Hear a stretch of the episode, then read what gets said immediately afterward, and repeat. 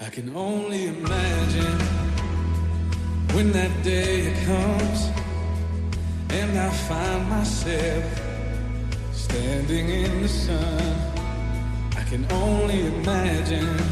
Misioneros de Ciencia y Fe, un programa dirigido por Marta Sanz. Forever, forever worship you.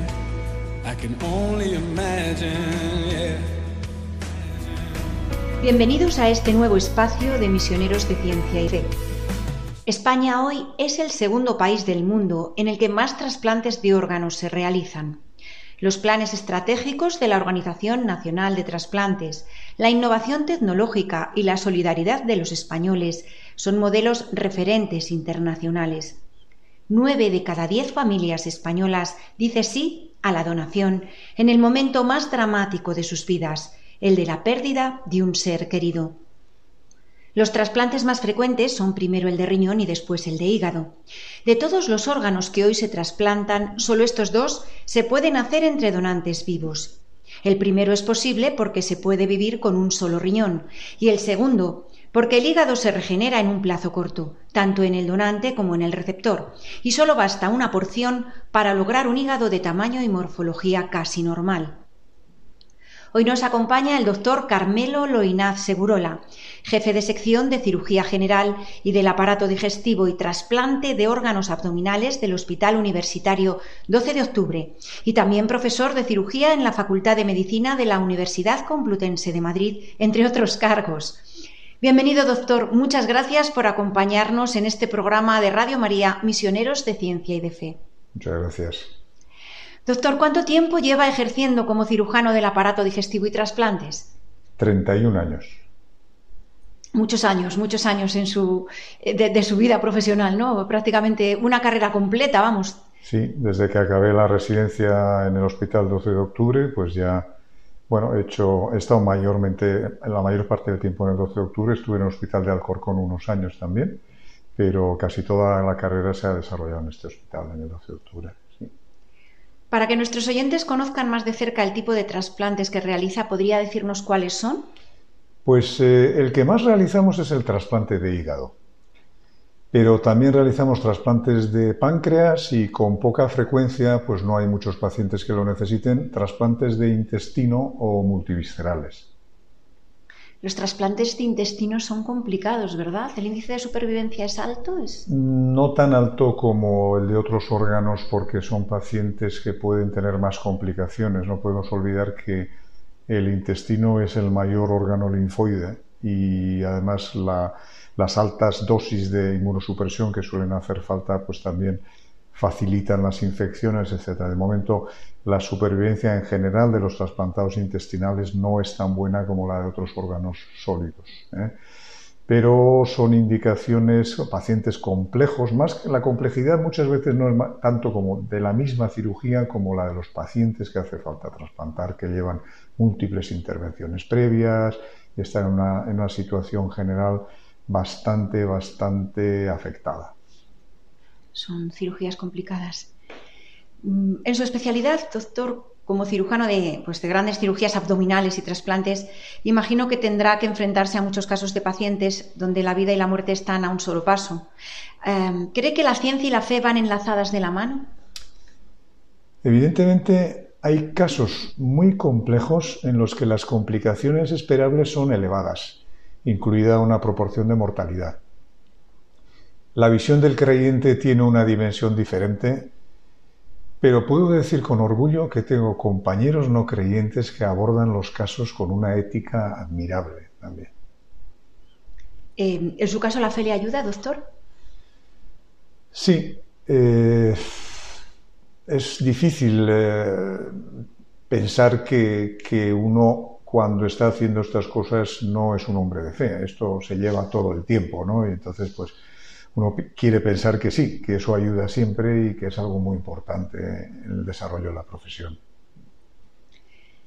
¿Se puede acostumbrar a alguien a realizar este tipo de cirugías tan complicadas?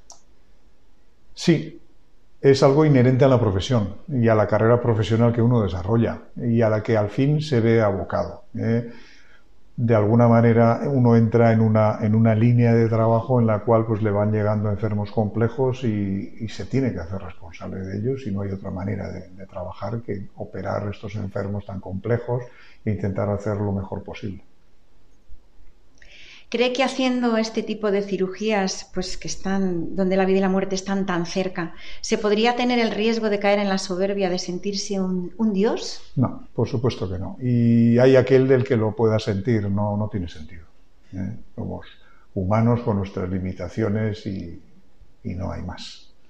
Lo que pasa que sí que es cierto que a lo mejor muchos cirujanos se sienten eh, que la fe la tienen en sí mismos, no en Dios creador, que es el que puede a lo mejor echar una mano en el que siempre está ahí, no es que pueda echar una mano, quiero decir que siempre está eh, detrás de todas nuestras acciones y de nuestras manos pero eh, eh, ahí es donde yo me refería a la soberbia, ¿no? El tener fe en sí mismo y al final, pues como todos los pacientes suelen estar muy agradecidos, pues que a lo mejor vaya creciendo ese orgullo o arrogancia. Sí, pero es un error de soberbia y de falta de autocrítica, ¿no? Pero bueno, que... es, inherente también al, ser humano, ¿no? La vanagloria, que es peligroso ahí. Por supuesto, pero tenemos que reconocer nuestras propias limitaciones y eso hay que saber hacerlo. O sea que no, no es excusa. ¿Cómo evitar esto, doctor? ¿Cómo, cómo, cómo reconocer las propias limitaciones? Pues como lo decía, hay que ser consciente de la pequeñez del ser humano en el universo y en la historia y, por supuesto, ante Dios, ante la grandeza de Dios. Somos infinitamente pequeños. Lo, que pasa, por ejemplo, en un, quirófano, ¿no? que cada vez se va llegando a, lo mejor pues con la mejora de las nuevas tecnologías, con los avances, con los conocimientos, las formaciones. Mm. Em, que a lo mejor se va dando un paso más, otro paso más, ¿no? Hace muchos años, bueno, no hace tantos, el trasplante de intestino tal y como está concebido y, por ejemplo, era impensable.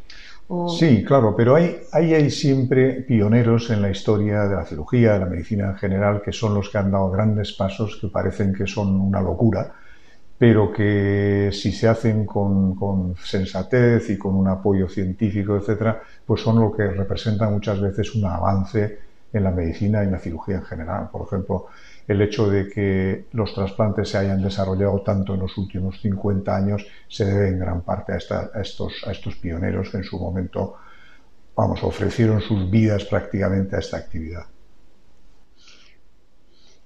Su jornada laboral, doctor, ¿podría decirnos cuántas horas tiene habitualmente? Mire, la jornada, la jornada oficial en nuestro medio tiene solo siete horas, pero eso no da para hacer más que parte del trabajo habitual. ¿eh? Y el nuestro además incluye mucha actividad de tardes, noches, fines de semana que no entran en un horario normal. Con lo cual, pues, le puedo decir que ese horario de, de siete horas pues se transforma en diez, en doce y muchas veces pues sin tener que, sin poder dormir, etcétera, sé que no, no tenemos un horario como tal. Claro, por ejemplo, cuando entra una urgencia que yo llamo urgencia cero, que para un trasplante hepático, pues por ejemplo, se lleva a cabo una extracción por un accidente que haya habido, que sea un órgano compatible con un paciente que está en lista de espera, desde ese momento hasta que ya el paciente está trasplantado, cuántas horas pueden transcurrir ya la extracción, luego lo que es ya la cirugía de, implantación del pues órgano. Pues pueden ser un total de 15, 18 horas, pero lógicamente nos vamos turnando y no, no es la misma persona la que ejerce todas esas labores. Pero en realidad todos los trasplantes son así.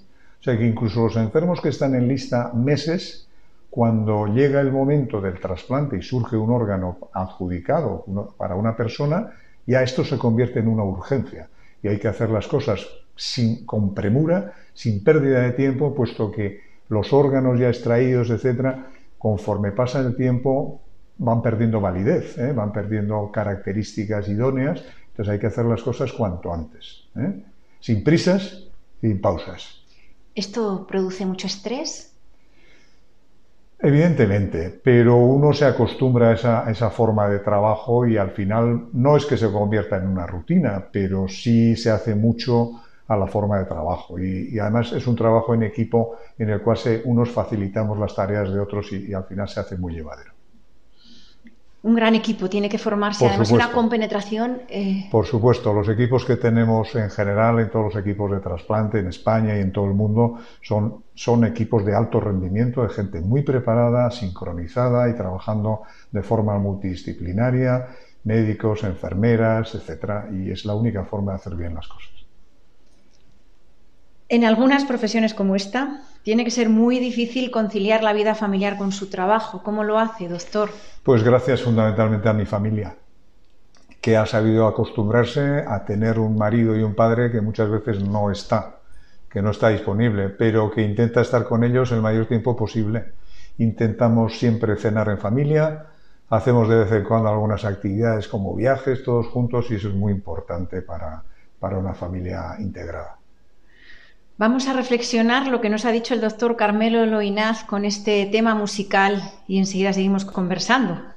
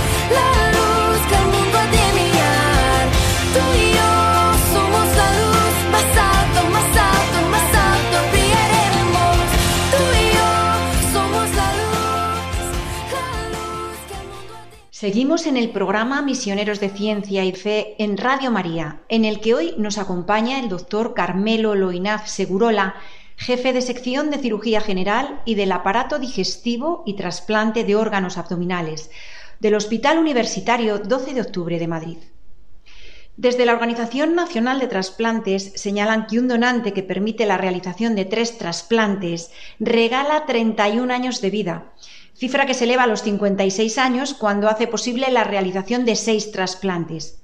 Los equipos multidisciplinares, como hablábamos antes, de los grandes hospitales hacen posible esta grandísima esperanza de vida. Intervenciones de máximo riesgo que requieren de mucho pulso y destreza. Usted, si me permite hacerle esta pregunta, doctor, ¿reza antes de operar? Bueno, eh, el cristiano debe tener una disposición continua a la oración. Y no cabe duda que hay casos más complejos que nos preocupan y, que hacen que pidamos por los pacientes. ¿eh? En cuanto a lo que decía la ganancia de vida, claro, estamos hablando de medias, pero tengamos en cuenta que tenemos enfermos que están trasplantados hace 25, 30, más años. Y aunque no son la media, son auténticos éxitos del trabajo en equipo que se hace en nuestros hospitales. Y es una maravilla verlos tantos años después. Sí, porque el seguimiento después de las cirugías también eh, y los fármacos que tienen que estar tomando ya de por vida para evitar el rechazo del órgano, pues también complican un poco lo que es la calidad de vida a lo mejor si no tienen una, un seguimiento cercano de... Claro, nosotros, nosotros intentamos ver a todos nuestros enfermos durante toda su vida. Y bueno, la, la suerte es que los que ya llevan mucho tiempo, la inmensa mayoría, salvo que tengan alguna complicación concreta, pues normalmente los vemos dos veces al año. Alguno hay que solo lo vemos una vez al año y casi ya más hablamos de su vida que de su enfermedad, porque la enfermedad casi está olvidada con un poco de, medicina que toman. Ya se convierten en amigos, claro, es que es toda una vida. Algunos de ellos ya, después de tantos años, tenemos una relación muy estrecha con ellos. Así es. Qué bonito, es una de las especialidades donde más cercanías Además, tienen. el trasplante permite algo que es en algunos pacientes, en muchos de ellos, transforma su vida. Son enfermos que en, un porcentaje relativamente elevados vienen ya muy estropeados para, para la cirugía del trasplante y sin embargo un nuevo órgano les da una vitalidad, un cambio de vida que es, sorprendente muchas veces. A veces es que no se pueden ni reconocer los pacientes de cómo los hemos visto antes y meses o años después del trasplante. Milagros, son verdaderos milagros, ¿no? Doctor, una cosa, ellos, alguno de ellos se pregunta en alguna ocasión, eh, no sé si a lo mejor lo han podido comentar con, mm. usted, eh, sobre las personas que han donado o han procedido, ¿tienen esa inquietud? O... Sí, pero eso se lleva con mucha discreción en, en, España. Se tenga en cuenta que está prohibida la información de este tipo. Yo creo que es un acierto, porque a veces puede llevar incluso, en algún caso se ha visto que en casos en que se han conocido quién podía ser el donante, tal, relaciones muy anómalas entre una familia y otra, entre personas que no son nada aconsejables. Es mucho mejor el anonimato, salvo que haya donantes vivos, por ejemplo, que en algunos casos hacen de buen samaritano incluso sin saber a quién va el órgano que donan. ¿eh? En esos casos es algo diferente, pero en general es mejor, es mucho mejor el anonimato. Yo personalmente, doctor, he tenido el privilegio en más de una ocasión de acompañarle dentro del quirófano para retransmitir algunas de sus intervenciones y le he visto trabajar como pez en el agua. En una ocasión, con un trasplante hepático, recuerdo que la intervención llegó, creo que llegó a durar más de 15 horas.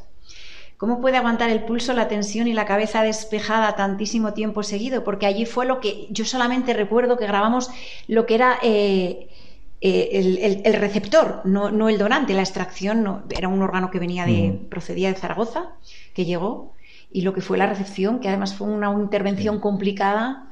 Eh, ese, pulso y esa destreza.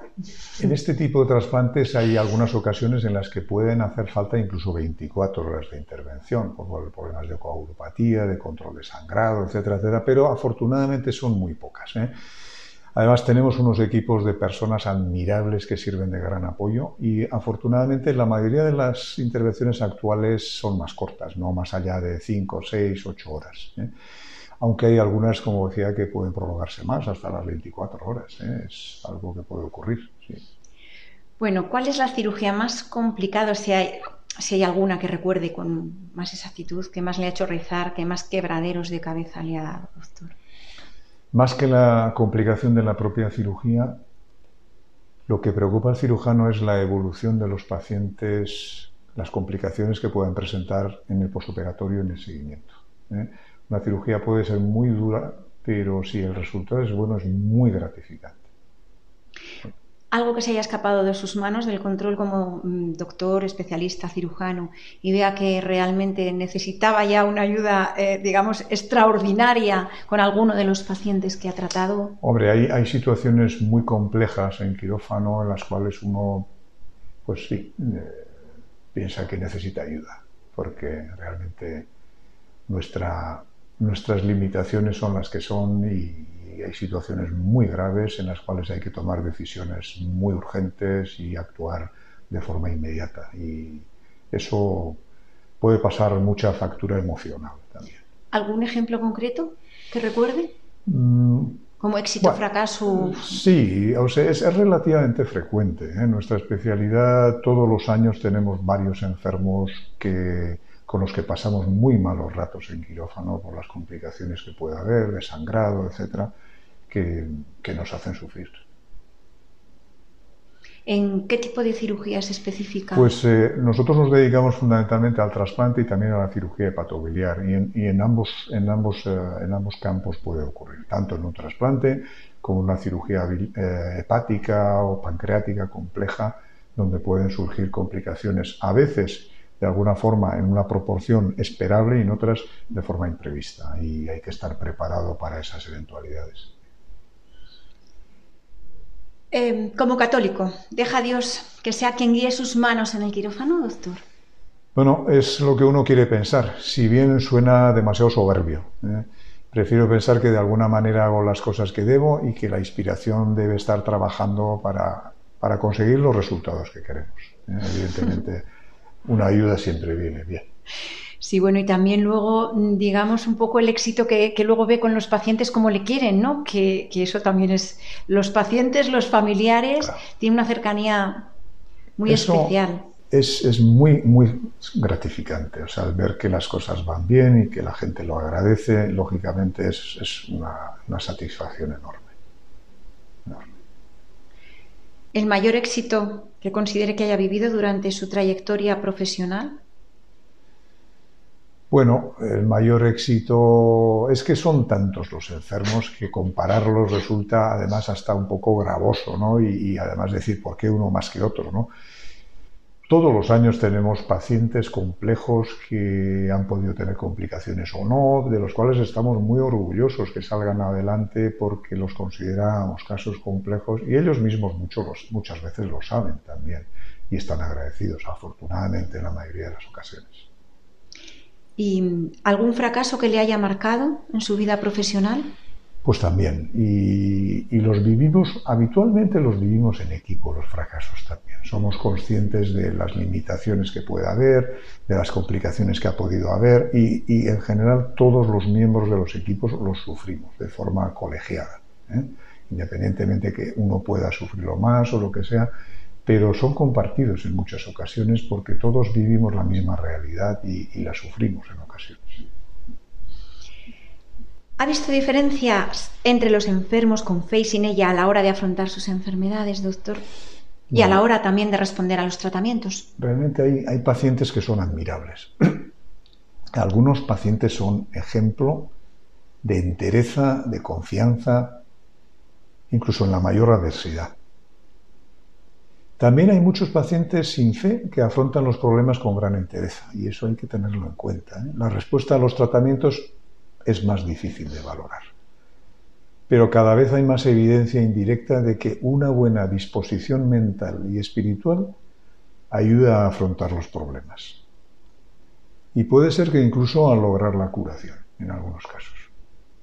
¿Ha visto algún milagro a lo largo de toda esta trayectoria profesional? ¿Sabe qué pasa? Que discernir dónde está el límite del, del, milagro resulta complejo. Ahora sí que es verdad que algunos casos que hemos visto son, son dignos, de, dignos de admiración y dignos realmente de decir aquí ha pasado algo que no esperábamos. Sin dar nombres, ¿podría contar algún...? Sí, pues por ejemplo, pacientes con cánceres muy avanzados que hemos visto y que después de un tratamiento, alguno incluso sin tratamiento, que se han ido recuperando.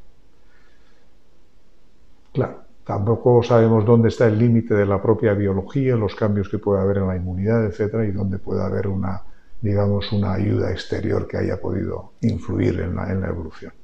A veces la ciencia no llega a donde quiere el ser humano, se queda muy cortita. Mira, muchas veces nuestra ciencia no llega a explicar muchos de los, muchos de los acontecimientos que vivimos. ¿eh? Todavía sabemos muy pocas cosas. Vamos a escuchar un tema que nos lleva a pensar en esto precisamente que acabamos de comentar con el doctor Carmelo Loinaz.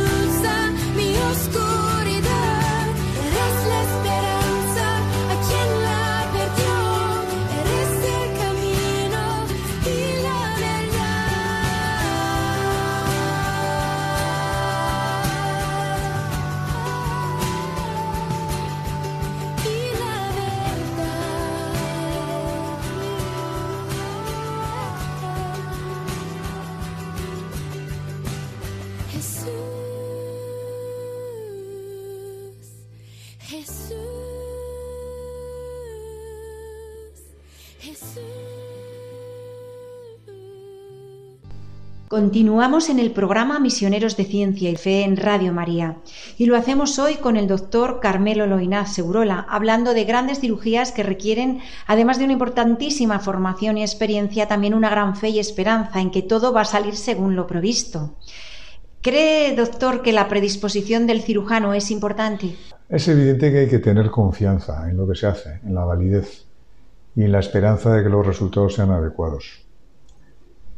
Afrontar cirugías complejas sin una mínima convicción es de lo más triste que le puede ocurrir a un profesional. Sus pacientes le quieren mucho. Dejarse la piel por salvarles la vida y su trato cariñoso hacia ellos les ayuda a confiar más en usted. ¿Qué les diría a todas las personas que le están escuchando en estos momentos y estén esperando un órgano para ser trasplantados, doctor? Yo les diría que tengan esperanza en que van a ir bien las cosas. Tenemos un país con una alta tasa de donación de órganos, aunque aún insuficiente, de lo que se benefician miles de enfermos. Pero aún así hay que aumentar las donaciones. Hay todavía una tasa de negativas considerable que hay que minimizar. Y por supuesto hay unos casos de trasplante que son más complejos, en los que las expectativas son diferentes pero hay que ser optimista, pues de lo contrario no podríamos embarcarnos en los procedimientos, tanto los pacientes como nosotros. Predisposición de esperanza y optimismo fundamental para el paciente, igual que para el doctor, ¿no? Evidentemente, es que si no nos hundiríamos en lo que estamos haciendo. Bueno, pero va, va adelante, cada vez hay mayor número de trasplantados, cada vez vamos con cifras más elevadas. Se hacen procedimientos más complejos conforme pasan las décadas, etcétera, y es un mundo muy esperanzador. Sí, más sofisticadas las técnicas y los, y los familiares de los pacientes siguen diciendo sí continuamente. Hmm. Cuando hay, esos momentos dolorosos que has perdido un ser querido. Lo que pasa es que, por ejemplo, pues el año pasado pues hay una tasa de negativas todavía el 17% y tal, en la que se trabaja para que disminuya, porque eso es una fuente importante de, de, órganos adicionales que no se han podido recuperar y eso hay que, hay que, hay que ser muy, hay que empujar mucho en, esa, en ese aspecto si desde aquí puede lanzar un llamamiento, ¿no? Sí, sí, es importantísima. La donación es importantísima. hemos llegado a extremos tan, tan extraños y curiosos como pacientes que se han, ah, se han beneficiado de un trasplante, que cuando ha llegado su hora y, y han podido ser donantes, alguna familia se ha negado a que fueran donantes, lo cual produce una tristeza enorme.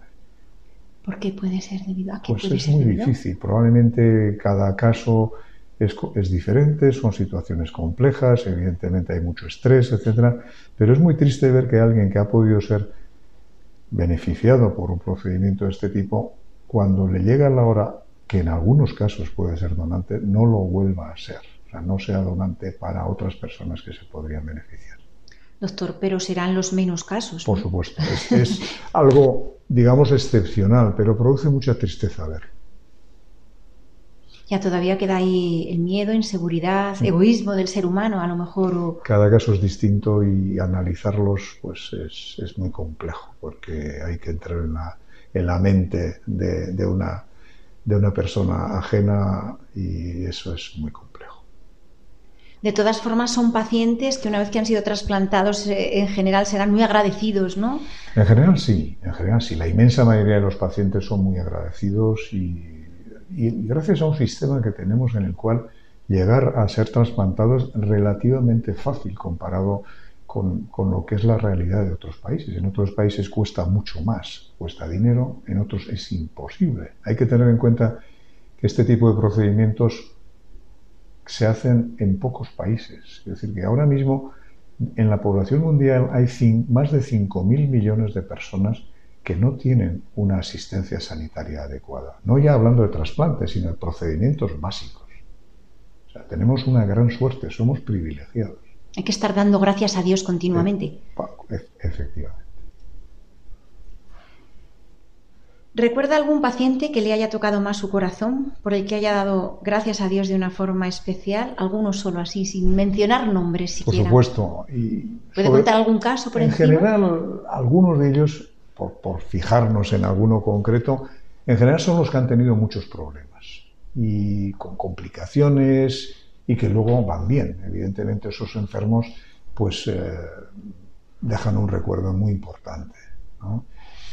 Y también aquellos que incluso cuando las cosas no van bien son un, ejemplo de entereza y ánimo. Hay pacientes que incluso cuando incluso que hayan fallecido, algunos, pero algunos los recuerda como con un recuerdo muy cariñoso porque son pacientes que han tenido pues una evolución quizá compleja de su enfermedad, pero sin embargo con un ánimo, con una espiritualidad inhabitual. Eso es, se recuerda. Con, con la gracia de Dios, ¿no? Las veces que ha estado operando también en países subdesarrollados, no tan favorecidos como estos, como son, pues ha estado en Turcana, ha estado en Bolivia, Filipinas. ¿Puede contarnos alguna experiencia? Porque allí los medios y las tecnologías son mucho más precarias y no tienen acceso a estas cirugías. ¿Algunas experiencias que recuerde? Sí, fíjese, es lo que comentaba antes, ¿no? La inmensa mayoría de la población del mundo no tiene una asistencia sanitaria adecuada. Y eso es una cosa que estamos intentando que se vea, ¿no? Mediante, mediante lo que se llama la medicina global. Estamos trabajando mucho en la universidad también para hacer ver eso a los alumnos, a los mismos profesionales, etc. Y yo he estado en Bolivia un par de años, en Filipinas, voy todos los años con la misma organización, que es una ONG norteamericana, y este año por el cierre, por, las cuarentenas en Filipinas, no se ha podido hacer. Y he tenido la suerte de ir también a Turkana, en Kenia, con mi amiga Carmen Hernández, que dirige, la cirugía en Turkana. Y la verdad es que si uno empieza a analizarlo y cada vez somos más conscientes y lo estamos promocionando, son centenares los profesionales españoles y también, por supuesto, de otros países que tienen actividades como voluntarios en numerosas campañas por todo el mundo, realizando una importantísima labor con la gente que no tiene medios para ser tratados de otra manera. Y, por supuesto, cuando uno está en ese medio, es muy gratificante, se aprende muchísimo, se aprende a trabajar con menos medios, se aprende muchísimo de la gente local con la cual siempre hay que interactuar, siempre hay que tener una contraparte local de confianza para poder hacer bien las cosas. No puede ir uno pensando que es mejor que la gente que está allí, lo que se llama el colonialismo médico, eso está, hay que desterrarlo, ¿eh? hay que integrarse en las estructuras, ayudar en lo posible, aprender de ellos, pero de, de verdad es una, es una actividad muy gratificante. Afortunadamente, muchísima gente joven que trabaja con nosotros está deseando hacer ese tipo de actividades y, y pensamos que con el tiempo ya se está desarrollando mucho más y pensamos que con el tiempo va a ser mucho más fácil hacerlo, va a haber muchos más medios para poder hacerlo, integrar a la gente y que tenga esa oportunidad que es, es, un, es un don. Por ejemplo, de Turcana ha estado hace poquito. Sí, he tenido, como, como decía antes, he tenido la suerte de estar con, con los miembros de cirugía en Turcana, muchos de ellos ya van desde hace muchos años y realmente hemos sido un equipo multitudinario, más de 30 personas, y se ha podido hacer una labor encomiable. Trabajando a dos hospitales, se han operado casi 400 enfermos, se han visto casi 1.000 pacientes en consulta y con un ánimo increíble y una camaradería impresionante. La verdad es que hemos disfrutado muchísimo. ¿Patologías eh, semejantes a las de España o han visto algunas mm, con más raras o diferentes? Claro, nosotros como cirujanos generales lo que podemos hacer fundamentalmente es eh, cirugía de hernia, proctología, cirugía de miembros, pero también en el equipo había traumatólogos que han podido operar pues, muchas malformaciones, heridas de bala, por, pues, eh, también algún cirujano maxilofacial, un ginecólogo que también ha hecho muchísima labor, o sea que ha sido un equipo multidisciplinario y con una tarea, como digo, impresionante. Repetirá, ¿no? Ellos repiten todos los años. Yo estoy de alguna forma ahí entre, entre la ONG con la que voy habitualmente. Ellos, pues a mí me gustaría ir más de una campaña, pero claro, nosotros vamos como médicos voluntarios, tenemos nuestras vacaciones, nuestro tiempo, nuestro tiempo muy limitado y no hay tiempo especial ni añadido para estas cosas. Esto es lo que tenemos que, que robarles a nuestras familias. Claro. Eh, eh, para terminar con este punto, doctor, ¿me podría decir eh, qué diferencias nota fundamentalmente a la hora de la tecnología, material quirúrgico, cuando está operando en uno de los países subdesarrollados a cuando llega aquí, a, que tiene todo en, el hospital con, mucha más facilidad? ¿Cuáles son las diferencias eh, que se encuentra fundamentalmente? Las diferencias son muy notables. Entonces, uno debe tener una capacidad de adaptación muy desarrollada para poder trabajar con confianza en esos sitios. Lo que sí es muy importante es saber hasta dónde puede uno llegar, porque el soporte es mucho menor. Entonces, hay muchas cosas que aquí haríamos que allí no se pueden hacer, porque son prohibitivas en el sentido de las posibles complicaciones, etcétera, porque soporte casi no hay, no hay banco de sangre, no hay un laboratorio en condiciones, no hay cuidados intensivos, entonces hay que calcular muy bien todo aquello que se puede hacer con una bajísima posibilidad de complicaciones para que no haya problemas graves. Por supuesto, vemos también otras patologías que aquí no vemos, como pueden ser parásitos, enfermedades tropicales, etcétera, y eso nos hace aprender también con el tiempo muchas cosas o, recordar cosas que habíamos estudiado hace años y que no habíamos visto en muchísimo tiempo.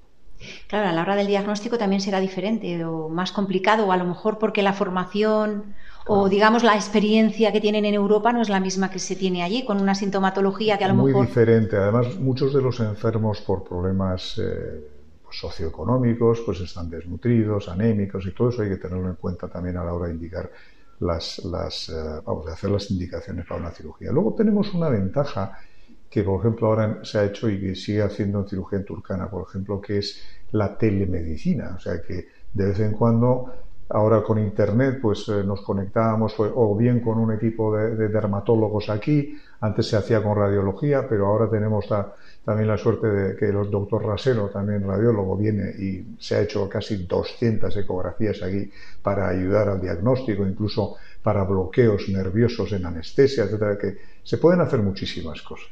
¿eh? Poco a poco todo esto va creciendo y aunque los hospitales de aquellos lugares son muy pobres, al menos en esos días puede mejorar un poco la tecnología con el apoyo de profesionales muy dedicados. ¿Y los pacientes cómo son allí? Muy agradecidos, ¿verdad? ¿Sabe qué pasa? en general son muy agradecidos. Lo que pasa es que cada, perdón, cada país es distinto y la situación socioeconómica, política, etcétera, es distinta y hay que saber también ir con pies de plomo y con mucho cuidado en todas las relaciones eh, humanas, ¿no? Porque, porque hay que, por supuesto, el mayor respeto y luego, pues intentar también saber cómo viven cuál es la situación política, etcétera, pues porque ahí no nosotros no nos debemos ni nos podemos meter. ¿eh? La gente en general es muy agradecida, lo que es que hay algunos, hay mucha gente también que lo está pasando tan mal que ves que son gente pues con un nivel de, tristeza, etcétera, que es difícil revertir incluso cuando mejoran las condiciones de salud. Doctor, pues, ¿alguna anécdota que haya vivido en, eh, ahora mismo, por ejemplo, en Kenia, en su viaje a Kenia reciente? Pues fíjese, eh, anécdotas hay muchas. Yo recuerdo, por ejemplo, a una, una pobre mujer que venía sola con su niño y, intentamos eh, que alguien cogiera a su niño, el niño lloraba, al final la tuvimos que, era una cirugía con anestesia local, la tuvimos que, que, que hacer con, la, con el niño encima de la madre y al menos lo más curioso fue que ya fue una cosa graciosa que al final de la intervención el niño ya cuando habíamos acabado acabó orinándose en la camilla donde estábamos haciendo el procedimiento, lo cual pues fue un motivo de, risa, pero claro, imagínense las circunstancias tan curiosas. Situaciones surrealistas que viven allí. Doctor, para, para, finalizar este ratito de conversación tan agradable que hemos tenido, eh, ¿qué es lo que más le pide a Jesús?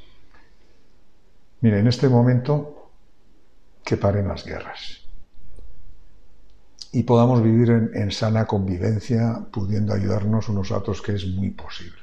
¿eh? Es triste, por ejemplo, cuando hemos estado también ahora recientemente ver, ya no por situaciones de guerra, de violencia, pues, pacientes con, heridas de bala, etc. Eso, eso produce mucha tristeza. Aunque se les pueda ayudar, siempre hay un fondo ahí que, es difícil de resolver. Nosotros podemos poner nuestro granito de arena, pero hay problemas que resultan muy difíciles de resolver y para eso no hay más que, que los humanos nos sentemos, dialoguemos y hagamos las cosas lo mejor posible. Pues muchísimas gracias, doctor. Nos despedimos ya del doctor Carmelo Loinaz. Jefe de sección de cirugía general y del aparato digestivo y trasplante de órganos abdominales del Hospital Universitario 12 de Octubre, que nos ha acompañado hoy. Gracias de nuevo, doctor, por haber estado con nosotros. Gracias, Marta. Y también me despido de todos ustedes hasta el próximo programa de Misioneros de Ciencia y Fe. Si tienen comentarios, sugerencias o peticiones, pueden escribirnos al correo electrónico del programa misionerosdecienciaradiomaria.es. Si desean volver a escuchar el programa, pueden hacerlo en el podcast que se encuentra en nuestra web radiomaria.es. O si prefieren recibirlo en casa, pueden solicitar el CD llamando al teléfono 91 822 8010. Muchas gracias por acompañarnos. Volveremos a estar con todos ustedes, si Dios quiere, dentro de dos viernes a las 6 de la tarde.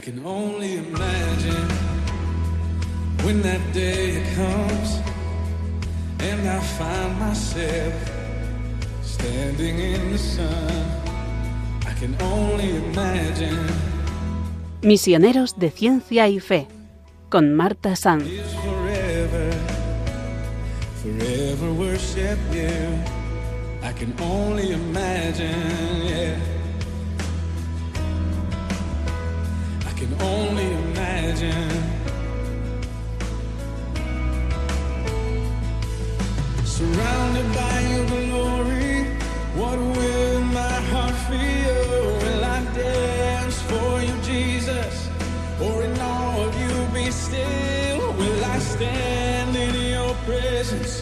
to my knees will I fall